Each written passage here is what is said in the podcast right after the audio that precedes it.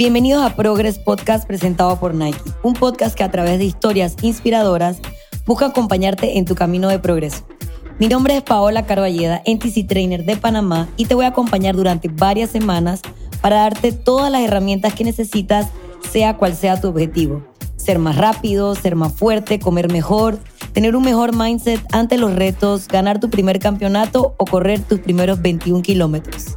Recuerda, el progreso nunca para tu progreso empieza aquí. Esta semana estaremos conversando junto a Carlos Aramillo, médico certificado en medicina funcional por el Instituto de Medicina Funcional de Estados Unidos, docente de 1.500 médicos y con más de 7.500 pacientes, orgullosamente autoproclamado nerd y biohacker y autor de los libros como El arte de comer bien para estar bien y El milagro metabólico. Estamos en un punto en el que todo el mundo piensa que comer bien es difícil, es costoso, es de élites y eso no es verdad. Quédate con nosotros mientras descubrimos cómo hacer de nuestra comida una estrategia terapéutica y entender que no debemos comer para premiarnos o castigarnos, sino para buscar el bienestar que tanto anhelamos encontrar en el mundo exterior en nuestro día a día, mejorando nuestro manejo del estrés, mejorando nuestras elecciones en la cocina y cuidando nuestras interacciones sociales. Listo, bueno, ahora sí, manos a la obra. Carlos, muchas gracias por tu tiempo. Veo que sacaste un momento de tu día para participar de este podcast, aunque sea desde el interior de tu carro.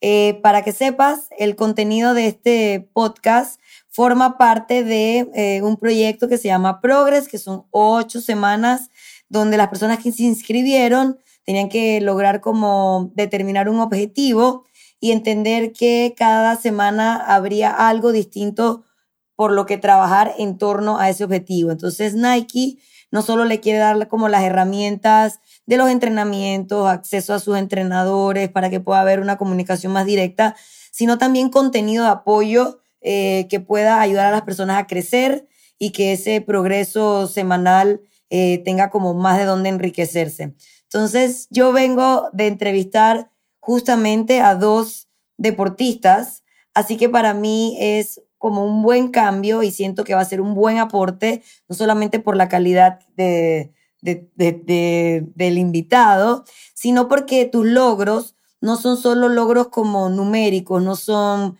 marcas, no son números, no son medallas, sino que eh, todos los logros que tú has alcanzado tienen que ver como con el universo alrededor de esos números, de esas marcas, es decir, todo lo que pasa fuera de la cancha o de la pista del gimnasio.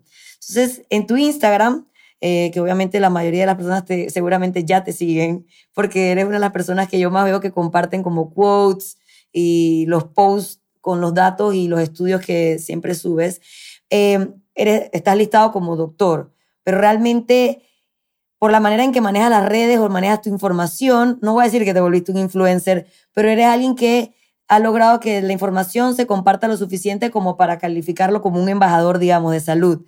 ¿Cuáles son esos temas o cuáles son esos quotes, frases, estudios de, lo, de todo el contenido que tú subes que tú sientes que las personas reaccionan más ante ellos o que son los que más comparten o los que más diálogo ocasionan eh, o más revuelo ocasionan dentro de tus redes sociales? Mm, qué buena pregunta. Ah, empezamos bien. mira, yo, yo creo que eso,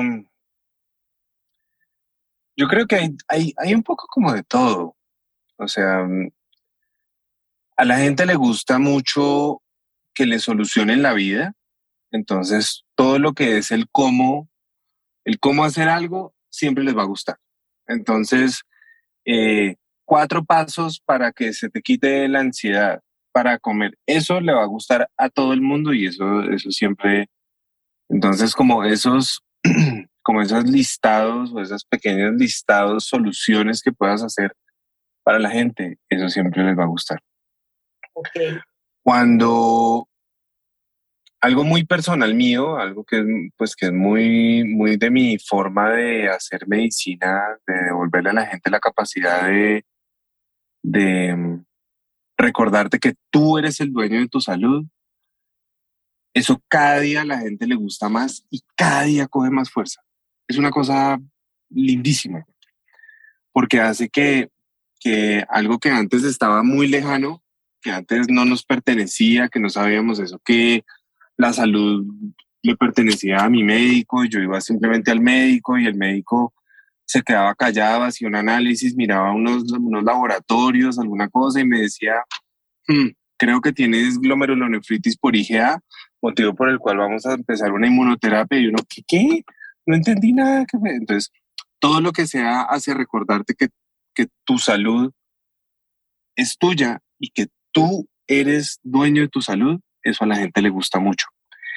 Y obviamente todas las cosas que sean como disruptivas de las creencias populares del día a día. Eso a la gente le gusta mucho.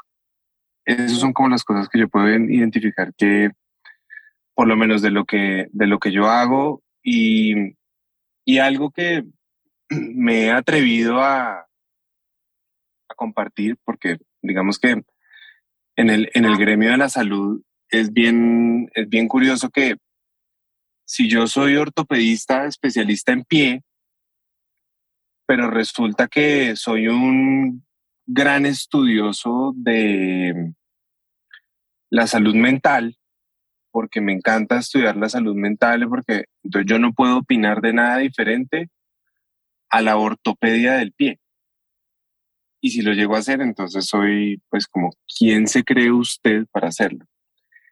Eh, últimamente, yo, yo desde hace muchos años intento recorrer un camino personal de de, autoconocimiento sobre la conciencia, sobre la coherencia sobre, y sobre la, pues como ese camino al, inconsciente y en tratar de entender mucho la, la mente, la mente humana, tratando de entender la mía, gestionar mis emociones y gestionar y, y con mucha sorpresa, entre más comparto de eso, a la gente le gusta mucho.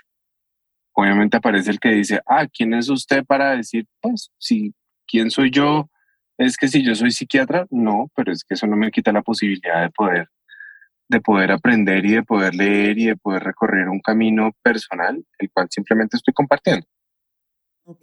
¿No te da miedo como al explorar ese, ese tipo como de camino que te, meten, te metan en este saco como de gurú eh, espiritual y es por eso que le das tanta importancia a todas las cosas que tú eh, compartes siempre, no siempre, pero en muchos de los posts tiene como su contraparte un estudio, algo como que lo pruebe, que hubo una validación, que hubo un research detrás de, ese, de esa frase o de ese, esa información que estás compartiendo.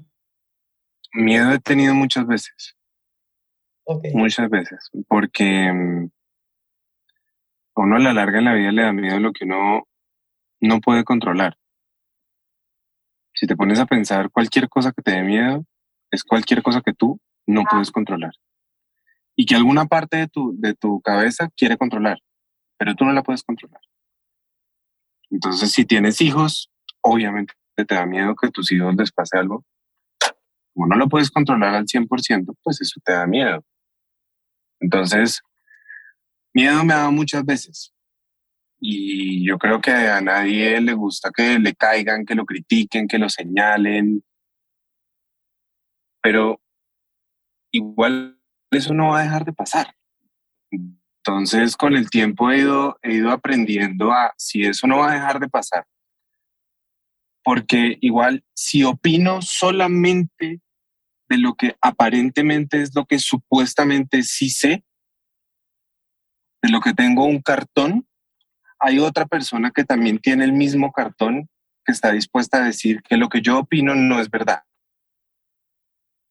Entonces tú ves dos cardiólogos, que los dos tienen el título de cardiólogos y el uno dice que el otro es un farsante y los dos son cardiólogos. Entonces,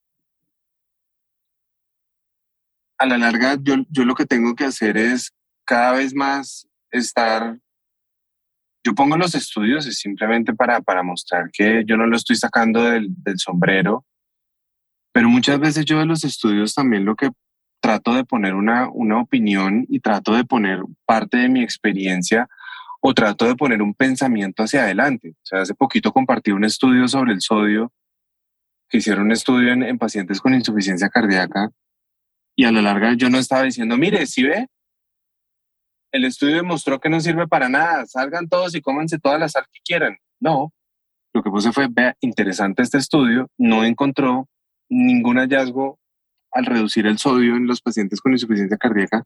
¿Será que nos tenemos que replantear el hecho de que estos pacientes definitivamente tengan que tenerle miedo a la sal y de pronto les podemos, replantear la dosis que les estamos planteando? ¿Quién sabe? Será interesante evaluarlo hacia adelante.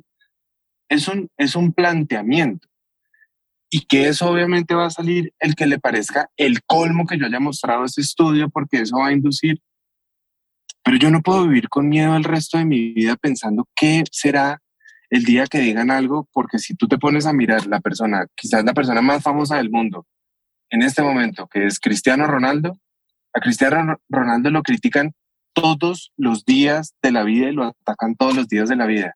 Y él sigue enfocado en lo que hace, en lo que tiene que hacer, en ser el mejor futbolista, el mejor papá, el mejor esposo, el mejor compañero, el mejor... Y él solamente está enfocado en eso, en su proyecto, en su propósito. Y mi, proyecto es elevar la conciencia de las personas para que se vuelvan dueñas de su salud. Y si ese es mi propósito, y si eso tiene que ver con la nutrición, con, la, con, los, con las cosas de la mente, del espíritu, de la coherencia, de la nutrición, del sueño, de la meditación. Y si eso es lo que para mí hoy genera coherencia, eso es lo que quiero compartir, pues lo hago con amor. Y si lo hago con amor y con propósito, no tengo por qué tener miedo. ¿Qué, le recomendarías a alguien que está iniciando un, proceso de, de cambiar algo, hacer algo que nunca antes había hecho?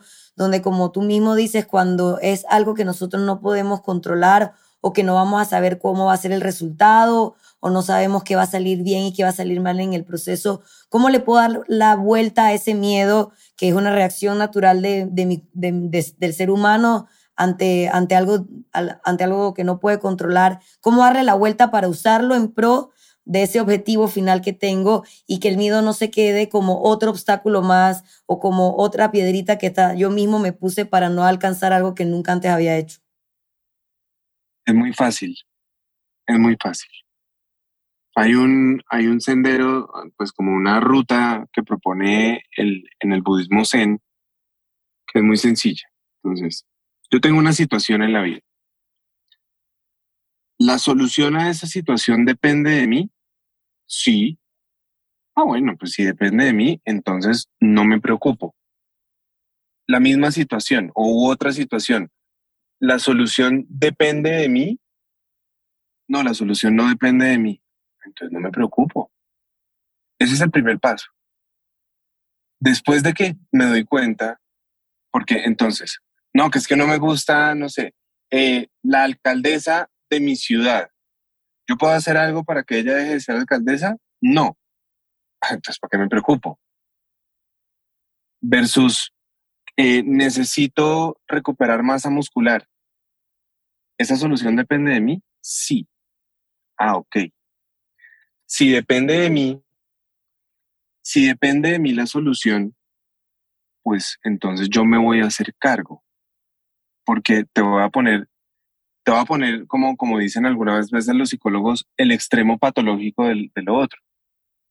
Una persona que tiene un trastorno de la conducta alimentaria, que es algo que muchas personas hoy, hoy sufren y tienen problemas, ¿por, por, qué tienen el trastorno? En parte es porque tienen, no tienen control de sí mismos.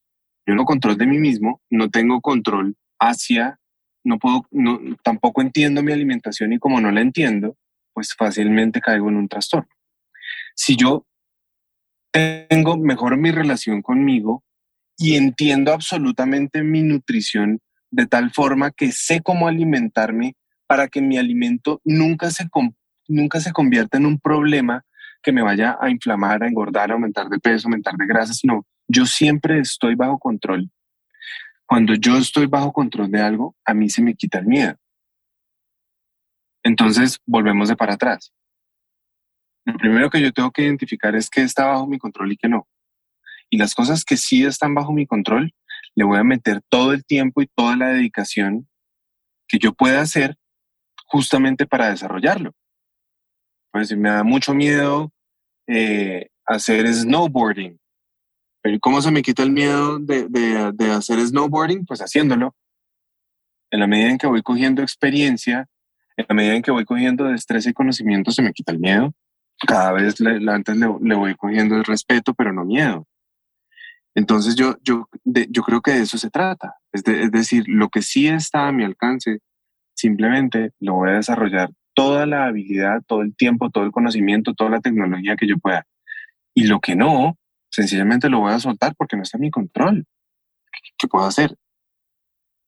Ok, bueno, entonces nada, nos toca como la, la trillada frase de que si no lo haces, nunca vas a saber cómo, cuál va a ser el resultado o qué tantas cosas dependían de ti y qué tantas cosas no dependían de ti. Así que, bueno, eso es algo con lo que nos podemos quedar. Eh, el podcast originalmente, tú sabes, no tenía yo una estructura, ha cogido como para otro rumbo, pero yo regreso de nuevo a mi estructura para no perder el hilo.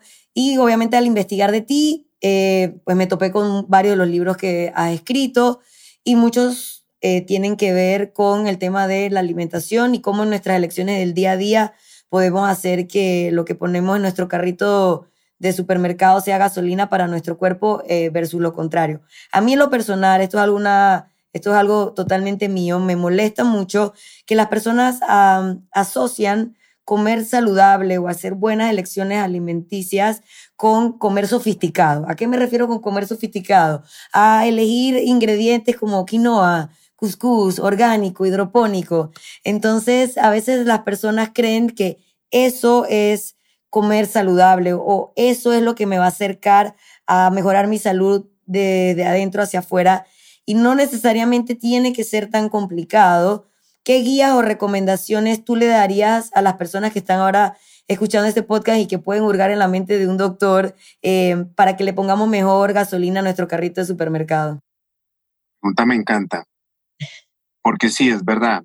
digamos que estamos en un, punto en el que todo el mundo piensa que comer bien es difícil, es costoso, es de élites, es de personas pues que tienen mega acceso a eso, y eso no es verdad. Entonces, y fuera de eso, también vivimos un poco como con este concepto de los superfoods. Entonces, no, yo, solo hay que comer superalimentos y se nos olvida que... La yuca, el maíz, también está bien. Pero claro que está bien. Pero claro que está bien y a veces terminan comiendo superalimentos, entre comillas, que sí, de pronto hay cosas que tienen muchas propiedades o que tienen cosas, pero terminan comiendo superalimentos cargados de un montón de azúcar o de endulzantes artificiales o de químicos o de colorantes o que alguna... Pero, pero a ver, ¿qué estás haciendo? Entonces, que si para comer bien hay que comer superalimentos súper enredados con unos ingredientes rarísimos, algunas cosas, no, no, eso no es verdad. Eso no es verdad. Comer bien, la mejor solución para uno comer bien es ir a la plaza de mercado y comer comida de lo que venden en la plaza de mercado. Es decir, comer carnes animales de buena, de buena calidad, vegetales, frutas, nueces, eh, grasas saludables como huevo, aguacate, aceite de oliva que de pronto no es de la plaza de mercado, pero eso sí son de esas cosas que uno tiene que tener en la casa. O sea, el aceite de oliva es tremenda medicina. Em, y si uno quiere que no le salga costoso, lo mejor es comer lo más local posible y lo más de temporada posible. Porque yo puedo ir a la plaza de mercado y resulta que el señor de la plaza de mercado me está trayendo kiwi chileno y pues comer kiwi chileno, pues tengo que pagar el precio de comer kiwi chileno. Versus podría estar comiendo manzanas que, que las hacen aquí en el pueblito, pues que crecen en los árboles del pueblito aquí de al lado. Entonces, mientras uno se mantenga, mientras uno lo mantenga lo más simple posible, es muy fácil y la mejor forma además para que con ingredientes básicos básicos. Yo pueda estarle cambiando todo el tiempo el sabor y todo, ahí sí te diría, inviértele a tener condimentos y especias de diferentes partes del mundo.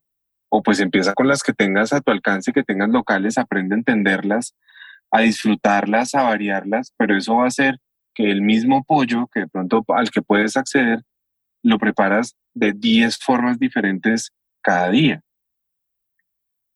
Pero eso no tiene por qué ser costoso. Y otra cosa, cuando uno aprende a comer dos o tres veces al día y se quita el tema de estar picando, estar comiendo, porque no hay nada más costoso que el cafecito con la, con la tortica que te comes en la oficina a las 10 de la mañana, porque esa, eso sí que es costoso. Porque terminas en un, en un café cualquiera, no va a decir ningún nombre, eh, de estos de, de, cadena, que puede ser colombiano, de Ciaro, de lo que sea, cualquiera, y ahí terminas pagando el cuatro veces por un café, terminas pagando cuatro veces por un, por un pedacito de, pastel o, de, o, ponquecito de, de, naranja que te comes a las 10 de la mañana y eso te termina costando mucho más. O sea que podemos como concluir que nos conviene la alimentación natural, local, de temporada y no necesariamente estar como locos buscando empaques que digan gluten free, non GMO, eh, agave, bebidas vegetales, sino tal cual, cosas sencillas. mira, y además, además, perdóname que, te digo otra cosa. Comer cosas que sean non-GMO vale la pena.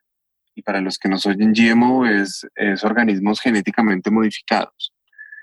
Porque hoy, hoy en día ha, ha habido un gran crecimiento por las semillas transgénicas eh, y eso, eso es desastroso. Pero, pero eso sí vale la pena. Al comer algo que nos estén mostrando que no es transgénico, eso vale la pena.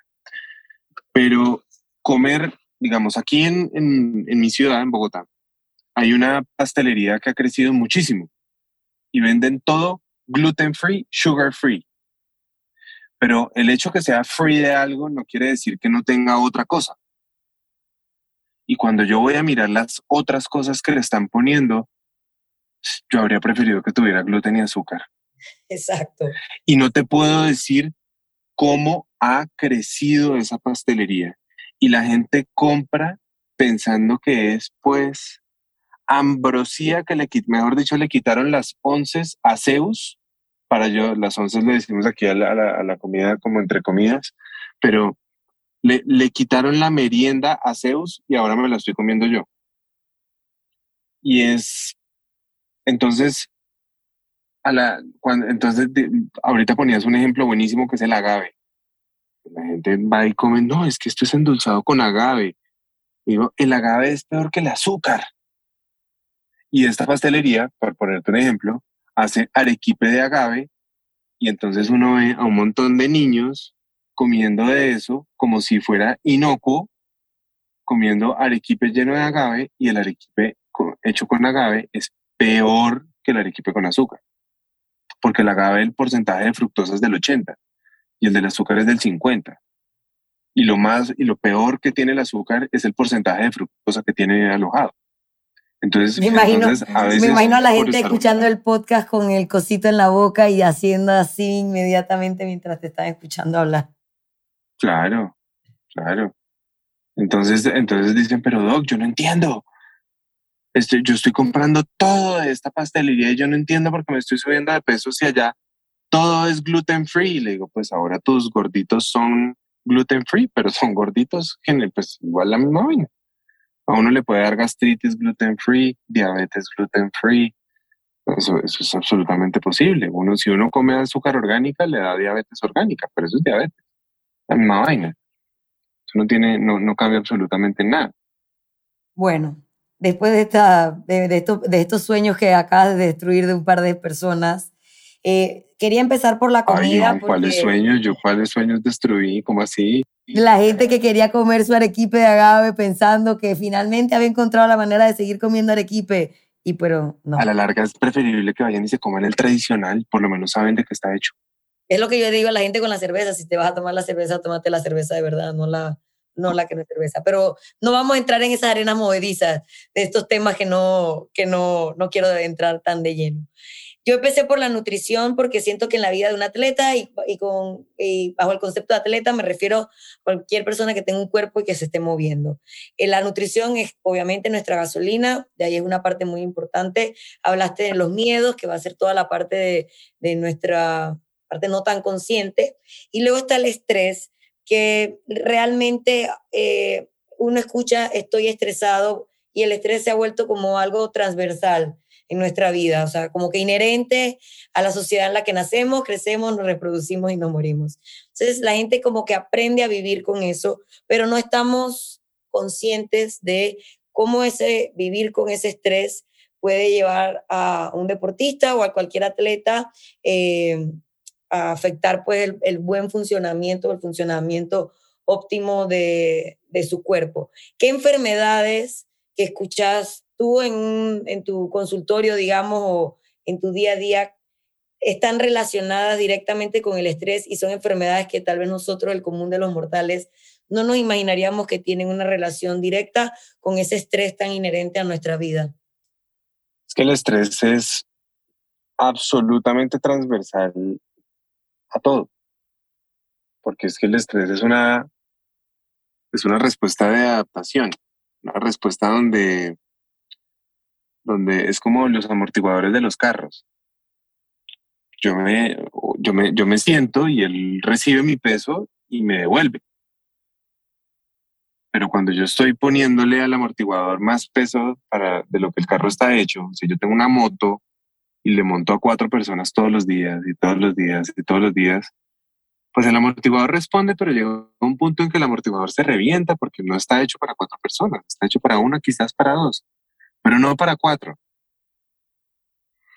Entonces, el estrés es absolutamente transversal a todas las situaciones, porque cuando yo pierdo esa capacidad de responder y ya me, me, me reviento, se me vuelve un gran causal en algunos casos, en otros se me vuelve un perpetuador, en algunos se me vuelve un disparador.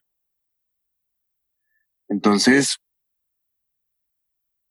hay cosas que de pronto uno puede identificar muy fáciles, como que, alguien diga, no, pues sí, es que yo creo que estoy con, con dolor de cabeza y con dolor de cuello, porque es que he estado como, como bruxando, como mordiendo mucho en las noches, y eso me está doliendo, o me estoy sintiendo cansado, y eso es fácil. Pero el insomnio, el insomnio que, ah, pues pase, pase o no, la falta de, capacidad de recuperarse. Entonces una persona está crónicamente estresada y ahorita que estamos hablando de ejercicio, se pone a hacer mucho ejercicio, porque es que yo estoy muy estresado, entonces necesito entrenar mucho. Y se nos olvida que los, el ejercicio, parte de los beneficios que tiene el ejercicio, de los motivos de la respuesta fisiológica positiva que me da el ejercicio, es porque yo estreso ligeramente a mi cuerpo y mi cuerpo responde. Entonces, si yo estoy crónicamente estresado y me pongo a entrenar más de la cuenta, me doy cuenta, mm, puedo empezar a entender que como que no me estoy recuperando y por el contrario el ejercicio me está empeorando. Pero no es porque el ejercicio sea malo, es porque estoy en un cuerpo que ya está fallando y lo estoy estresando más, aún más lo que tengo que hacer es recuperar mi capacidad de responder y después sí entrenar. Em, condiciones como el vértigo. Te puedo decir cuántas personas yo he visto con vértigo y les hacen examen de mesa basculante, rezos, de todo, eso les hacen un montón de cosas, les mandan y lo único que tenían era que estaban crónica y severamente estresados y les recupera uno el sistema de adaptación al estrés y se les quita en dos días vértigos de dos años, de un año, de seis meses. Una cosa impresionante. Impresionante. Eh, ganancias de peso inexplicadas. Problemas tiroideos. Súper frecuente. Hoy la mega explosión que hay en el mundo de problemas tiroideos, yo diría que la gran mayoría está hiperrelacionada con el estrés y con la falta de capacidad para, para el estrés, la disminución de las defensas. ¿Cuántas personas no entran a un nuevo trabajo, un trabajo estresante, y dicen, es que yo desde que entré a ese trabajo me da gripa todos los meses? Claro. Porque es que del sistema de reparación, si mi cuerpo no se repara, durante la noche, cuando nos estamos reparando, es que nuestro sistema inmune se regenera. Y si yo por la noche no estoy durmiendo porque vivo tan estresado que de día y de noche estoy pensando en mi jefe, que lo único que hace es el informe que tengo que entregar y la cosa y, y estar en este ritmo todo el tiempo, pues mi sistema inmune falla. Y ahorita lo estamos viendo. Vino un virus y nos encuentra completamente, literalmente indefensos, indefensos por inflamación crónica que estresa, más estrés mental crónico que disminuye las defensas. Entonces, el estrés tiene unas grandes capacidades, el estrés es capaz de disminuir, de alterarte, producirte la gastritis, pero no por lo que todo el mundo piensa que dice, no, es que el estrés aumenta el ácido. No, el estrés disminuye el ácido del estómago y hace que el estómago pierda su fisiología normal. El estrés produce estreñimiento porque el, estrés hace que mi intestino no se mueva. El estrés produce problemas en la vesícula biliar. Eh, no, pues así me podría quedarme haciendo una es eterno. sí, es eterno. Ok.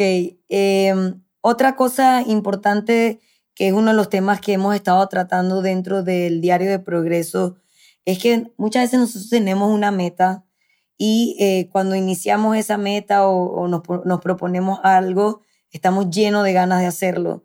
Y a medida que va pasando el tiempo, puede ser por falta de sueño, problemas de estrés, mil razones, esas ganas originales se van como mermando o, o ya no le encuentras tanto sentido como al principio y hablábamos de que era muy importante siempre estar como, así como cuando uno le echa gasolina al carro que va y te revisan el agua y el aceite, estar todo el tiempo muy pendientes de cómo nos reponemos y cómo recargamos nuestras energías. Entonces, sí, le podíamos recomendar a la gente que hiciera saludos al sol, que durmiera sus ocho horas en la noche y todo eso, pero también es una realidad que nuestro entorno, nuestras relaciones interpersonales, eh, nos drenan de energía. Entonces, yo quisiera saber cuál es tu recomendación para las personas que nos están escuchando el día de hoy, para que estén más, o sea, de qué deberían hacer para estar más conscientes, uno, de su nivel de energía y de en qué se están gastando esa energía de vida. Hmm. Yo sé que es complejo, pero por algo hay que empezar. Mira, varias cosas. Uno, que así como, así como comer no es el arte de masticar y tragar y estar lleno, dormir no es el arte de ponerse la pijama, poner la cabeza en la almohada y esperar a que pasen ocho horas hasta mañana y pues yo me despierto y ya.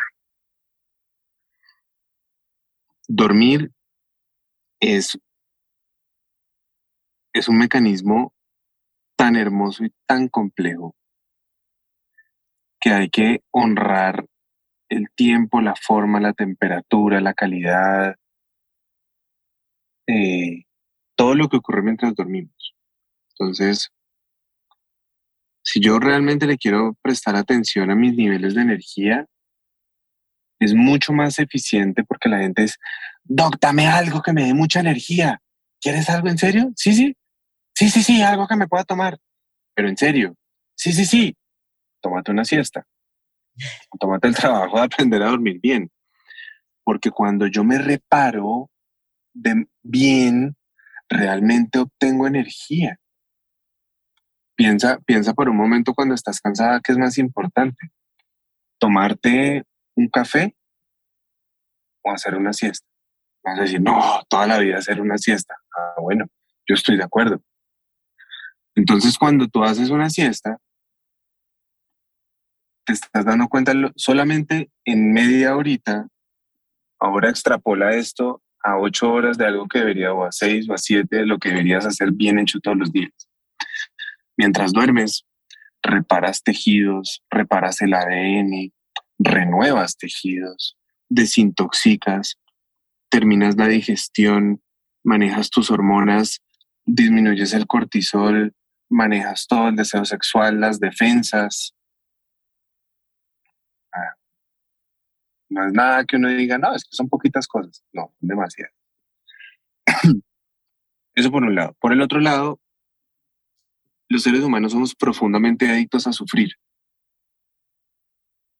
Yo creo que es más la adicción que tenemos a sufrir que a cualquier otra cosa. Creo que la, adicción más grande del, ser humano es a sufrir, la segunda es a la comida. Pero somos profundamente adictos a sufrir y somos profundamente adictos a rumiar en pensamientos de problemas que ni siquiera ocurren. Porque a veces uno dice, no, es que, es que no ha ocurrido. No, no, no solamente no ha ocurrido, ni siquiera ocurren, nunca. Pero, pero nos quedamos ahí. No nos damos cuenta, dueños de, de nuestras emociones, no nos damos pensamientos, mis emociones, pues yo puedo parar y gestionar eso. Y gestionar eso para bien. Porque es que ahí sí que perdemos tiempo. Perdemos tiempo en el, ¿será que mi jefe de pronto tal vez sí yo no hago tal cosa, entonces yo creo que me va a echar porque la vez pasada yo lo vi que echaron a alguien y hubo la historia de eso hace tres años que echaron una mano de, de creencias y una mano de cosas en la cabeza. Y en serio, perdemos tiempo y perdemos demasiado tiempo en eso, demasiado tiempo. Entonces, si aprendemos a gestionar nuestra mente a estar viviendo en el presente, en lo que realmente deberíamos vivir y prestándole atención a lo que realmente le deberíamos prestar y dándole a cada cosa además el nivel de atención que se merece y yendo a dormir. Solamente con esas dos cosas tendríamos una energía suficiente para estar vivos y presentes en el día de hoy, que es el único real. Solo con esas dos cosas. Parece muy sencillo. Ah, no, sí, parece sencillísimo, pero eso no, eso no es tan fácil. Pero bueno, teniendo conciencia de eso y entendiendo que está, como tú haces mucho hincapié, está en nuestras manos. Ambas cosas que mencionaste no son cosas que no dependen de nosotros. Nosotros tenemos esa decisión final de si vivir preocupándonos de lo que todavía no ha pasado, estar pre-preocupándonos, estar dándole más importancia a unas cosas que a otras como dormir bien. Es algo, todo, todo, todo está en nuestras propias elecciones, que al final a veces, eh, como tú dijiste, nos gusta más que nos digan qué hacer, a nosotros tomar esa iniciativa y hacerlo por nosotros mismos, pero cuanto más información tengamos para que nosotros podamos tener el control y, tomar esas decisiones por nosotros mismos, yo creo que vamos como encaminándonos a estar más cerca de ese ideal y, y de encontrarnos como en un mejor bienestar, porque al final sí depende de nosotros. Claro, claro, es que llevamos siglos entregándole nuestra salud, nuestra mente, todo entregándosela al, a la religión que practiquemos y a como la administren y quienes la administren o como la manejen. Y o a mi médico. pero yo no tengo nada que ver. Sí, sí, pero yo no tengo nada que ver. Mi salud no tiene nada que ver conmigo. O sea, si el doctor puede hacer algo bien y si no, escalo al siguiente nivel, que es a la religión que yo practique o a la creencia que yo tenga. Pero conmigo, nada. De las pocas em, y todo lo que se vea distinto, tristemente, se ha castigado, se ha juzgado, han quemado gente, las han ahorcado, les han hecho de todo, porque lo hacen ver como, como si eso fuera chamanismo, como si eso fuera una herejía, como si eso fuera, es que acaso estás negando eh, a tu Dios, no, es que yo no lo estoy negando, solamente estoy tratando de entender a mi cuerpo y estoy tratando de hacerme yo cargo del cuerpo que, que si yo creo en ese Dios, pues que ese cuerpo que ese Dios me ha entregado y lo estoy entendiendo y lo estoy honrando.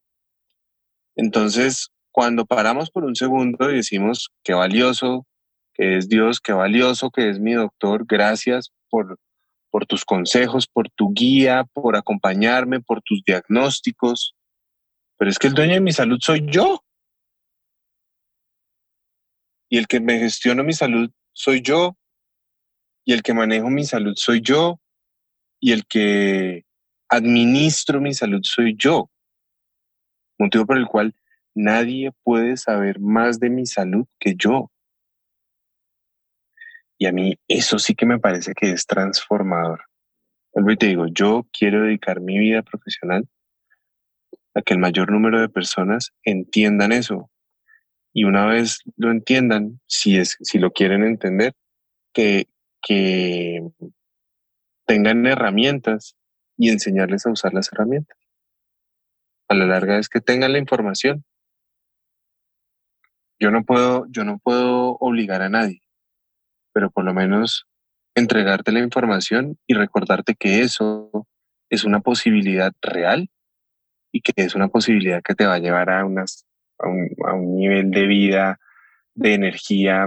La definición que a mí más me gusta de, de salud, que es vitalidad positiva. Eso, a que te des cuenta que puedes vivir en vitalidad positiva. Ok, bueno, Carlos, eh, muchas gracias por compartir con nosotros este podcast. Estoy segura que algunas de las cosas, porque bueno, la gente tiene la memoria y la retención corta, pero estoy segura que uno o dos cosas de todo lo que hablamos el día de hoy era justo lo que nuestros atletas que están formando parte de este camino de progreso necesitaban eh, escuchar para tomar sus riendas y, y darse cuenta que la mayoría de las cosas nada más dependen de nosotros. Tenemos las herramientas a nuestro alrededor, tenemos la información, tenemos a profesionales como tú que están dispuestos a compartirla, pero al final está en nosotros qué hacer con esa información. Así que para ya no quitarte más tiempo, para ya no quitarle más tiempo a las personas que nos están escuchando y que realmente agarren y tomen acción, te quiero agradecer por formar parte de este camino de progreso junto a Nike y bueno, un honor tenerte como invitado en el podcast el día de hoy, así que muchísimas gracias. Bueno, a ti, el honor siempre es mío y por favor, siempre que quieran siempre que les parezca que algo de lo que yo tenga para compartir pueda ser útil, cuenten conmigo porque para mí siempre va a ser un verdadero gusto. Bueno, ya saben, eh, si quieren explorar un poco más la mente del doctor Carlos, hay varios libros, están dentro de su perfil de Instagram, eh, ahí lo pueden eh, darle clic y ver todo el contenido que crea, no solamente en sus redes sociales diariamente, sino pues los libros y todos los textos que ha escrito. Así que muchísimas, Carlos. Yo creo que esto sería todo por este podcast del día de hoy. Un abrazo grande para ti, para toda la audiencia. Chao, chao, hasta la próxima. Gracias. Y recuerda, sea cual sea tu objetivo, sabemos esto. El progreso es el gran unificador entre los atletas.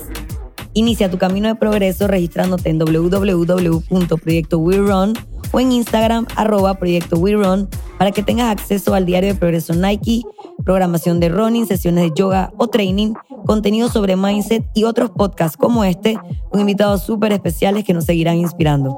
Recuerda, el progreso nunca para, tu progreso empieza aquí.